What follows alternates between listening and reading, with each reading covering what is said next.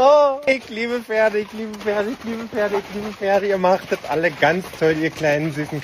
Nicht nur ich. Nein, eine unserer Hauskoppen ist auch ganz nah am Wasser gebaut.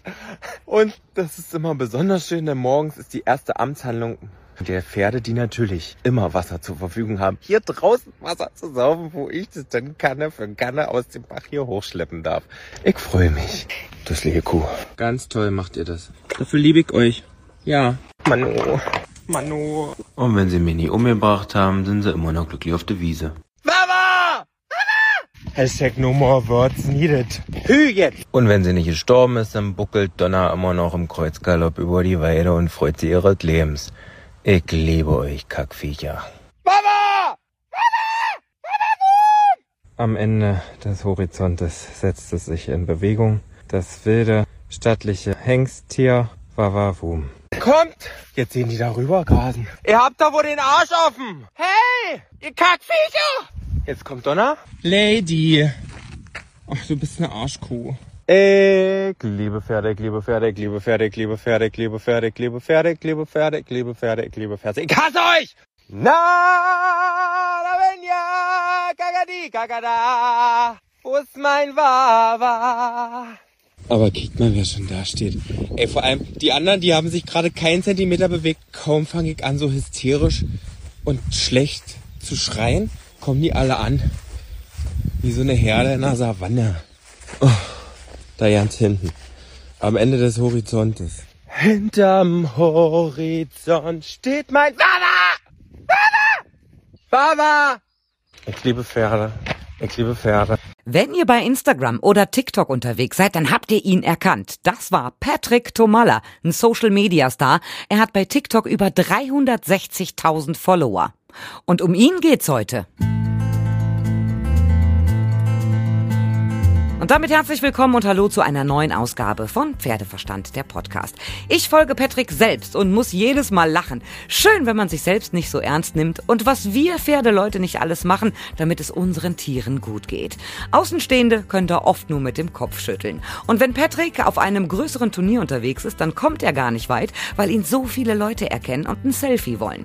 Ja, und dann kam ich auch noch und wollte ein Interview. Mega toll, wie unkompliziert er ist. Wir haben uns dann für den nächsten Tag verabredet und ich war direkt begeistert, dass er sich Zeit für mich genommen hat. Mit ihm spreche ich natürlich über seine Pferde, sein Social Media, seine Bühnenkarriere mit einem Comedy-Programm und über seine Pläne für die Zukunft. Ich freue mich sehr, dass ich heute einen ganz besonderen Interviewgast habe, nämlich Patrick Tomalla.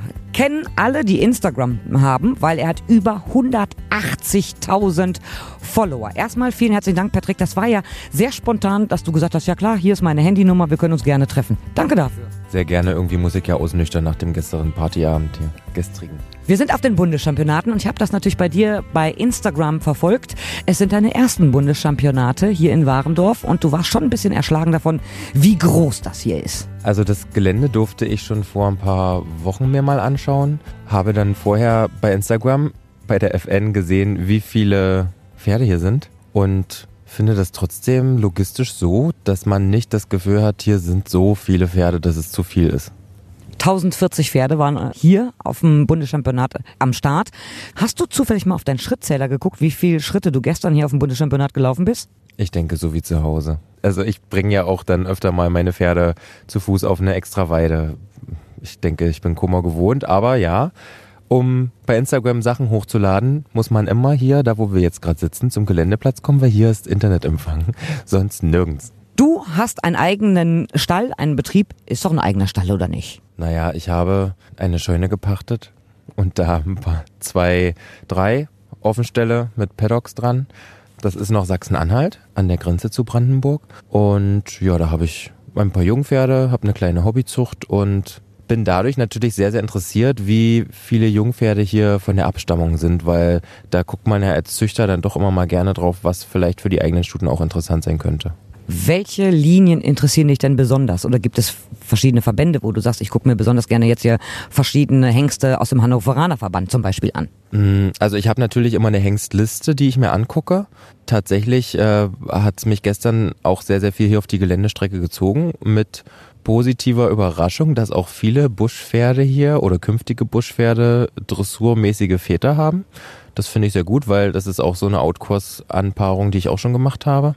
Und für das kommende Jahr hat mich die Diacontinus-Nachzucht hier so ein bisschen mit Spannung erfüllt, weil ich da ähm, mein Partner, der reitet gerade auch einen äh, fünfjährigen Hengst und da bin ich über das Jahr schon hinweg ein paar Springpferdeprüfungen als Turniertrottel mitgegangen und habe da einige Diacontinus-Nachkommen gesehen, die mir sehr gut gefallen haben. Und hier ist auch der Di Atletico aus dem Landgestüt Celle am Start und der ist aus einer Mutter mit E-Linie. Und so eine Stute habe ich, deswegen ist das für mich sehr interessant wenn man generell ein bisschen in die Pferdezucht eintaucht, da kann man sich ja drin verlieren, weil es gibt so unfassbar viele gute Hengste. Nicht nur deutsche Hengste, sondern internationale Hengste. Da sieht man vor lauter Bäumen den Wald nicht mehr. Wonach suchst du dir deine Hengste aus, wo du sagst, mit denen möchte ich, mit meiner Stute, da möchte ich einen Fohlen draus ziehen? Wie entscheidest du, welcher Hengst es sein soll? Tatsächlich ähm, mittlerweile sehr viel anhand der Nachzucht, weil zum Beispiel jetzt diese Hengste oder die Nachkommen, die ich gerade beschrieben habe, die habe ich im Parcours beobachtet das waren runde, schöne Ritte. Die waren nicht immer Erster, aber das war so, dass ich gesagt habe, ja, da könnte ich mich auch selber raufsetzen. Das hätte ich jetzt auch hinbekommen. Es ist schön anzusehen. Das sind solide Grundgangarten. Ich brauche keinen für äh, S5 Sterne springen. Ich brauche keinen für der im Grand Prix mit mir durchgeht. Ich möchte was, mit dem ich auch in den Busch reiten kann. Ich möchte was für alles. Genau, wenn man ihm mal vielleicht einen Tag nicht so doll gearbeitet hat, dass man am nächsten Tag danach nicht sofort in Dreck fliegt. Genau, das ist das Wichtige, wobei da die Haltung und Aufzucht schon sehr viel ausmacht. Ich habe zwei Maracana-Nachkommen und den, dem Maracana sagt man ja eigentlich nach, dass er nicht so einfach ist. Und habe das, äh, die eine Stute ist auch aus einer Stute, die 75% Vollblutanteil führt. Also ich glaube, das hätten andere vielleicht nicht gemacht und ich setze mich darauf, für mich ist es gerade mein wahr gewordener Traum. Also das hat auch viel damit zu tun, wie werden die Pferde groß. Ich beschäftige mich von klein an mit denen, die lernen alles, was Halfterführigkeit und Hufe, Hufbearbeitung betrifft, schon im Fohlenalter, weil ich es zur Genüge kenne, dass die Pferde dreijährig wild von der Wiese kommen und ich habe keinen Bock. Ich hänge an meinem Leben. Ich möchte das lieber im, im kleinen Alter schon über die Bühne gebracht haben und habe dann dreijährig ein bisschen mehr entspanntes Anreiten. Ich kenne auch tatsächlich Menschen, die haben Dreijährige wieder reingeholt, sozusagen von der Koppel und die kannten nichts. Dann wird's ein echter Albtraum. Und für einen Hufschmied auch überhaupt nicht witzig, wenn der zu einem dreijährigen Pferd kommt, der das nicht kennt. Das macht niemandem Spaß. Also es macht tatsächlich Sinn, das im Fohlenalter den Tieren alles schon beizubringen. Es passiert ja auch nichts, wenn man mal einen Huf hochnimmt. Sollten sie alle lernen. Wie bist du denn überhaupt zum Pferd gekommen? Mein Stiefpapa, die, der hat Shetland Ponys schon ewig. Die haben die früher auch richtig angespannt vor den Flug. Und ja, ich bin dann mit meiner Mama zusammen, als ich sechs war, auf das Grundstück gezogen in das Haus. Und dann kam ich irgendwie zum Shetland Pony und äh, habe da sehr wilde Bibi und Tina Aktionen hinter mir. Und von meinem Jugendweihegeld durfte ich mir dann mein eigenes Großpferd holen einen fünfjährigen Halbblüter. Es war natürlich eine sehr gute Idee für jemanden, der nicht gut reiten konnte. Als ich aufsteigen wollte, stieg er und lief am Anfang nur in eine Richtung. Aber wir haben es dann bis zur Klasse A geschafft. Dann hat er sich leider verletzt bei einer sehr, bei einem doofen Unfall und ähm, der Tierarzt hatte uns eigentlich schon das ausdiagnostiziert. Ich habe mich dann wieder der Leichtathletik gewidmet. Das, da war ich auch schon vorher so ein bisschen dabei. Und bin dann aufs Sportinternat gegangen äh, und dann haben meine Eltern sich dazu entschieden, den zu verkaufen, leider. Und dann kam aber irgendwann nach meinem Studium direkt wieder was eigenes. Und das ist tatsächlich sogar die Verwandtschaft von dem Pferd, was ich damals hatte, das ist eine Nichte. Als ich die Abstammung gelesen habe, ich habe es noch nicht mal gesehen. Ich wusste, es muss sein. Schwarze oder schwarzbraune Stute mit so einer Abstammung. Ganz viel Blut. Roh war auch eine super Idee. Aber wenn du zwischendurch so einige Jahre gar nichts mit Pferden zu tun hattest, dass du aber wieder den Kontakt zum Pferd gekriegt hast, ist schon ungewöhnlich. Würdest du aber nicht bereuen? Nein. Also mein ganzer Alltag richtet sich aus nach den Pferden, nach dem, was ich da mache. Alles, was ich an Zielen vor Augen habe, die ich erreichen möchte, dreht sich irgendwie um das Leben mit den Pferden. Ich habe gesehen, also über 180.000 Follower bei Instagram ist schon gewaltig und ich folge dir ja auch.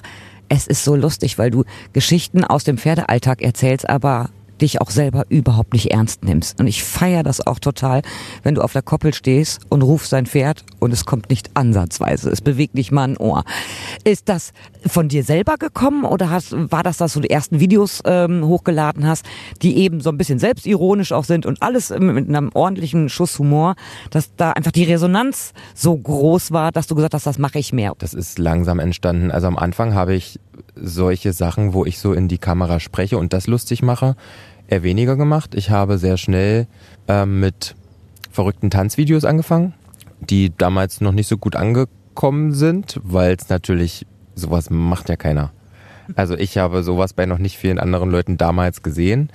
Mit dem Lockdown, ich habe ja angedeutet, dass ich aus der sportlichen Richtung komme, habe Gesundheitsmanagement studiert und war dann oder bin selbstständig, seit ich 18 bin, glaube ich, oder schon vorher teilselbstständig für Nebenjobs und habe dann nach meinem Studium das Glück gehabt, bei uns in der Region, als ich die Stute dann gekauft hatte, in einem großen Düngerkonzern für den Gruppenfitnessbereich, aber auf selbstständiger Basis zuständig zu sein. Auf selbstständiger Basis, Gruppenfitness war mit Lockdown Einkommen gleich null. Ja, Feierabend, Ende Gelände, nix. Und da hatte ich dann auf Instagram, ich glaube, um die 40.000 Follower. Und das ist ja auch schon viel. Ja, hatte auch schon die ersten kleinen Werbepartner und dann hatte ich die Wahl, entweder fülle ich 100.000 Anträge aus und ähm, gucke, dass der Staat mich unterstützt oder ich drehe mich einfach und da hat es dann angefangen, dass ich mich selber nicht mehr so ernst genommen habe. Ich habe dann einfach versucht, mehr zu machen und dann ging es nicht mehr so mit Stock im Popo in die Kamera zu reden, sondern dann habe ich einfach so gesprochen, wie ich meine Pferde, wie man die Pferde halt auch manchmal beschimpft, auf gut Deutsch, wenn sie nicht das machen, was, was sie sollen. Wir lieben alle unsere Tiere, das steht außer Frage, aber manchmal treiben sie einen einfach in den Wahnsinn und da ist mir, glaube ich, ein kleines äh, Moderationsgehen in die Wiege gelegt worden, wie ich das auf lustige Art und Weise darstellen kann. Ich feiere das immer total, weil du sagst, ich liebe meine Pferde, ich liebe meine Pferde, ich liebe meine Pferde. Und dabei bist du dann dabei, äh, was weiß ich, Wasser zu schleppen zur Koppel. Und wir alle kennen das. Das ist jetzt mittlerweile dein Hauptjob, dein Instagram-Account. Ähm, aber du hast auch, habe ich gesehen, Klamotten. Klam Pferdeklamotten. Ja. Also ich bringe jetzt Ende Oktober auch mit Mattes die zweite gemeinsame Kollektion raus das war 2019 auch so eine Idee von mir. Ich habe öfter mal so Ideen, die ich dann umsetzen muss. Damals wollte das noch keine Firma mit mir zusammen machen und es war vor dem Lockdown, also habe ich ganz viele Extrakurse gegeben und Überstunden gemacht, um eine eigene Kollektion zu bestellen und habe dann einen eigenen Online-Shop aufgebaut und das läuft mittlerweile zum Glück so ein bisschen nebenbei mit und auch zum Glück mit Mattes zusammen, denn dann gehen die Bestellungen zwar an mich, aber ich muss die Pakete nicht mehr packen, die werden direkt ab Werk in Europa, wird das ja produziert, verschickt. Was sind das für Klamotten? Beschreib sie denen, die jetzt zuhören, aber kein Instagram haben. Also wenn man sich so ein Pferd vorstellt, dann ist er ja unter dem Sattel eine Schabracke heißt das. Das mhm. sind nicht nur die alten Frauen, die in eurer Nachbarschaft aus dem Fenster gucken, nein, das sind auch die Satteldecken sozusagen, die man unter den Sattel packt. Und da habe ich dann meistens eine Farbe, die es so noch nicht gibt bei Mattes. Die lassen wir dann färben. Es gibt äh, das ist immer streng limitiert, 75 äh, Stück. Für so viele Stücke machen wir dann ungefähr Stoff. Dazu gibt es passende Bandagen, die man um die Beine als Schutz wickelt. So, was ist dein Farbtipp? Den verrate ich noch nicht. Ja, noch nicht. Ich finde es faszinierend, weil du einfach total vielseitig bist. Und wo geht denn deine Reise noch hin? Ich träume von einem kleinen Backsteinhof, äh, ein kleines Backsteinhäuschen, wo ich hinter, dahinter vielleicht einen Reitplatz habe, ein paar schöne Paddock-Boxen, viel Weideland und im Bademantel meinen Fohlengeburten zugucken können. Das wäre mein Traum. Du hast ja auch äh, Stuten schon wieder tragend. Ja, zwei Stück. Äh, ich habe einmal die Blüterstute tragend, die 75% Vollblutstute von Comanche. Den kennen viele nicht, der ist aber international gelaufen unter Jörg Newe. Und der stammt ab von, oh Gott, Cassini mal Lauris Crusader. Und die andere Stute habe ich zum dritten Mal, ich nenne es liebevoll Vidar-Holung, von dem Vidar aus dem Landgestüt Zelle tragend. Ähm, denn die ersten beiden Nachkommen, die gefallen mir so, so gut. Aber im nächsten Jahr schiele ich, wie ich schon gesagt habe, vielleicht mal auch auf eine D-Linie. Ich habe immer ein Problem gehabt, wenn ich ein Pferd hatte. Ich konnte ganz schlecht verkaufen, weil was einmal bei mir Familienmitglied ist, die bleiben eigentlich bis zu ihrem Tod bei mir. Wenn du jetzt selber ja züchtest, kannst du die Fohlen verkaufen oder wird das bei dir zu Hause immer mehr? Es wird schon mehr, ja. Aber Also ich habe jetzt eine vierjährige, ich habe aktuell zwei Stück. Eine, bei der ich zum Beispiel morgen noch einen Proberitt habe. Das ist ein tolles Pferd, aber ich merke, es ist für mich nicht hundertprozentig das Pferd, auf dem ich mich für immer zu Hause fühle. Ich werde Rotz und Wasser heulen. Ein Fohlen habe ich schon verkauft. Das zieht dann zum Absetzen aus. Da habe ich jetzt zum Glück ja sehr viel Zeit, um mich damit schon zu arrangieren mental. Und im letzten Herbst habe ich eine zweieinhalbjährige nach einem Freilaufvideo in beste Hände verkauft, aber da war ich eine Woche krank. Also das ging gar nicht. Auf deinem Instagram-Account schreibst du ja auch sehr, sehr schön, welche Pferde du alle hast und welche Nachkommen du davon alle hast zu Hause. Wer wird denn deinen Stall niemals verlassen, wo du sagst, unverkäuflich, egal welche Summe rein theoretisch dafür geboten werden würde? Tatsächlich äh, die Blüterstute, die jetzt wieder tragend ist. Also die Zuchtstute ist schon mein Leib- und Magenpferd, wie man ja so nett sagt. Die Tochter von ihr, die Maracana-Stute, das ist für mich absoluter Reitkomfort. Die hatte jetzt einen Fohlen und ich hoffe, dass sie körperlich noch jetzt nach dem Absetzen etwas auslegt, weil meistens hören ja die Stuten dann, während sie das Fohlen im Bauch und äh, an am Euter haben sozusagen, stellen die ja das Wachsen ein und machen danach hoffentlich weiter. Sollte das nicht der Fall sein, dann ist das sicherlich eigentlich ein Traumpferd, weiß aber auch nicht, ob ich es dann vom Größenverhältnis her für immer behalten würde. Wenn die noch wächst, dann ist das dann ist das das, was ich bestellt habe und dann behalte ich das auch. Also jedes Pferd kostet Zeit, natürlich auch Geld, aber enorm viel Zeit. Man reitet sie, man bildet sie aus, man muss sich um das ganze Stallmanagement kümmern. Natürlich das Füttern, dann kommt der Hufschmied, Impfung, Tierarzt etc. pp. Nebenbei machst du super viel im Social Media. Wieso schaffst du das alles? Weil auch Social Media Videos, die macht man ja nicht mal eben so. Handy hingehalten, bisschen was erzählt, abgepostet. Manchmal wird ja noch geschnitten und ein bisschen was mit, mit Sprache unterlegt, mit Musik abgemischt. Also einige Videos sind ja schon aufwendiger, auch im Schnitt. Wie schaffst du das alles? Hat dein Tag mehr als 24 Stunden? Ich habe tatsächlich seit, ich glaube, Mai eine, ein Minijobber im Stall, der ähm, sozusagen das ganz Grobe macht für mich und das sind ungefähr ein bis anderthalb Stunden am Tag und das ist so die Zeit, die mir gefehlt hat, so dass ich jetzt trotzdem um 21 Uhr das Handy zur Seite packen kann und Feierabend machen kann. Meine bessere Hälfte hat einen Job, bei dem um 5.05 Uhr der Wecker klingelt. Wir frühstücken dann immer zusammen. Das heißt, um 6 Uhr beginnt dann auch meistens mein Arbeitstag am Telefon. Da starte ich dann mit den E-Mails und so weiter. Und aktuell geht das noch ganz gut, weil ja zum Beispiel die vierjährigen Stuten dem Alter entsprechend nicht so viel gearbeitet werden da funktioniert das noch. Ja, und ich mache mir das irgendwie passend. Ich habe zum Glück viele helfende Hände im Hintergrund, was auf Gegenseitigkeit beruht. Also wenn da die Reitbeteiligung oder die Besitzer von einem Pferd, was bei mir eingestellt ist, mal im Urlaub sind, dann verliere ich da kein Wort drüber. Genauso ist es selbstverständlich, dass ich hier nach Warndorf zwei Tage kommen kann und da das Futter nur vorbereite und hinstelle. Ohne das ging es nicht. Aber bei 181.000 Followern, da gibt es doch bestimmt täglich so viele Nachrichten, die kann man doch alle gar nicht lesen und alle nicht persönlich beantworten. Es gibt ja diese Instagram-Stories, wer das nicht kennt, aber vielleicht einen WhatsApp-Status kennt, das ist sowas, was nur 24 Stunden online ist. Und da kann man tatsächlich ausschalten, dass die Leute darauf antworten können. Und das hat mir bestimmt vier Stunden am Tag extra Zeit beschert, weil wenn man gerade so was Lustiges, Komödiantisches macht, dann reagieren die Leute da doch sehr gerne drauf und dass ich auf alles antworte, das wäre nicht möglich, aber ich lese alles. Ähm, und seit ich das ausgeschalten habe, halten sich die Nachrichten tatsächlich in Grenzen und es ist machbar. Und ich habe sogar gesehen, du gehst auf Tour mit einem Programm. Was ist das für ein Programm? Ich verwandle mich in eine wunderschöne, riesengroße Frau.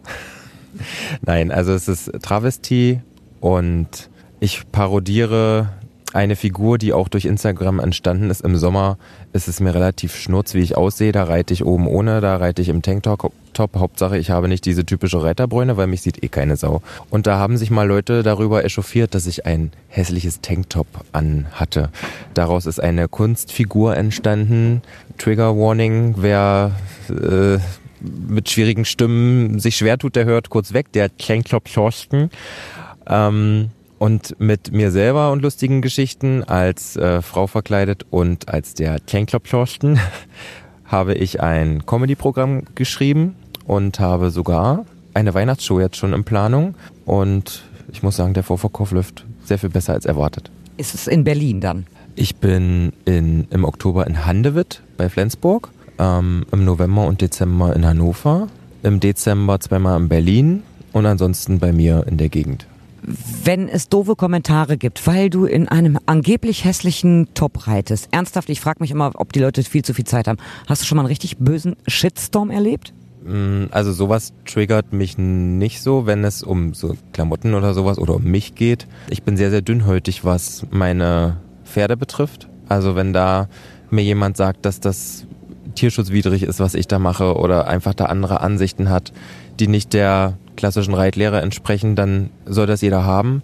Dann soll er mich damit aber bitte in Ruhe lassen, weil ich habe mein ganzes Leben danach ausgerichtet, dass es meinen Tieren gut geht und tue das nach bestem Wissen und Gewissen. Und das sind dann Sachen, wo ich dann doch mal schlucke und wo ich neben vielleicht sogar 500 tollen Kommentaren die zwei, die negativ sind, doch manchmal mehr ranlasse als die positiven. Das sind die Sachen, die mich angreifen. Wie gehst du denn damit um? Also natürlich kann man solche Leute sperren. Es sind gerne mal immer die gleichen, die was Negatives schreiben. Die kann man rausschmeißen. Aber ich finde, ah, du musst dich nicht verstecken. Deinen Pferden geht's gut. Du lebst für deine Pferde. Wie geht man mit so Arschlöchern um, die einfach nur im Netz haten? Mittlerweile hast du ja schon erwähnt, dass ich da 181.000 Leute habe und ich muss das nicht mehr selber regeln. Das, also wenn da Kommentare unter einem Video stehen, mit denen ich nicht d'accord bin, dann sind 90 Prozent der Leute, die sich das angucken, meiner Meinung und äh, schreiben dies dann auch in den Kommentaren darunter und ich kann mir dann meine Tüte Popcorn nehmen und setze mich hin und gucke mir die Kommentare an und wie sich gegenseitig ähm, so ein bisschen aufs Korn genommen wird. Ich finde es super. Ich sage erstmal vielen herzlichen Dank, dass du A, Zeit für mich hattest. B, ich feiere wirklich deinen Instagram-Kanal. Der wurde mir auch immer angezeigt, obwohl ich dir ja vorher noch nicht gefolgt bin. Ich finde es super. Und ich mag es einfach, wenn man sich selber nicht so ganz ernst nimmt, die Reiterei auch nicht so ernst nimmt und einfach lustige Videos macht. Und von mir aus stell dich jeden Tag weiter auf die riesengroße Koppel und ruf dein Pferd und es kommt nicht. Vielen, vielen Dank auch für deine Zeit und die Einladung. So, das war's soweit von mir. Ihr könnt mir natürlich schreiben über pferdeverstand.podcastfabrik.de, über die Facebook-Seite oder über Instagram. Und wir hören uns wieder in der nächsten Folge in Pferdeverstand, der Podcast.